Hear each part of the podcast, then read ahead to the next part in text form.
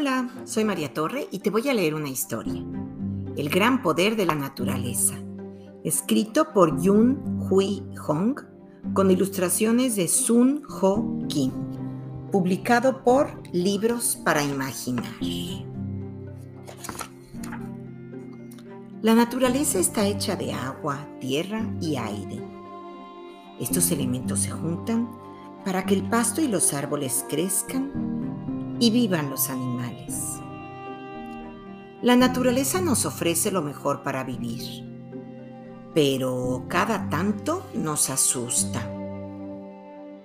El agua es necesaria para todos los seres vivos. Los animales beben agua y las plantas absorben agua. Pero si no llueve por mucho tiempo, hay una sequía los ríos se secan y se agrieta el suelo. Las plantas comienzan a secarse y a morir y los animales pasarán hambre. Cuando llueve todo revive. Los árboles crecen volviendo más denso el bosque y los ríos suenan al correr.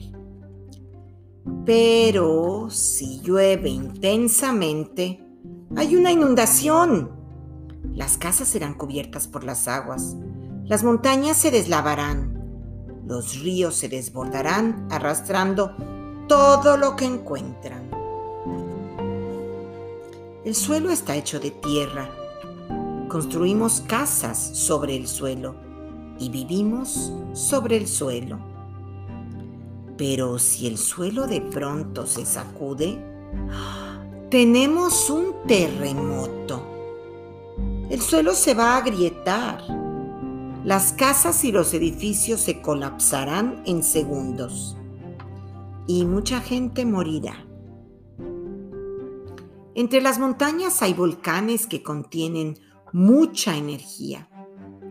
Las altas temperaturas que hay bajo el suelo calientan el agua subterránea que sale en forma de manantiales.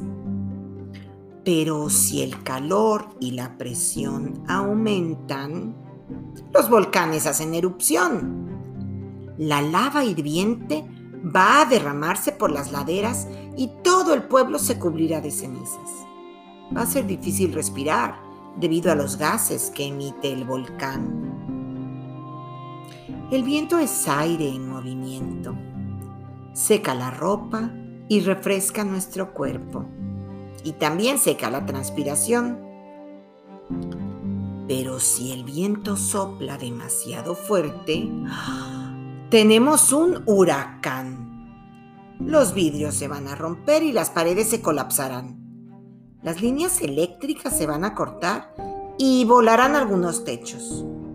Los huracanes traen mucha lluvia, que puede causar más destrozos aún. Así es el poder de la naturaleza. Lo que podemos hacer es estar atentos a los cambios de la naturaleza y tratar de trabajar duro para reducir los daños. Pero lo más importante es no destruir la naturaleza. Debemos estarle agradecidos porque la naturaleza hace que todas las cosas en el mundo vivan y se muevan. Y colorín colorado, esta historia se ha acabado.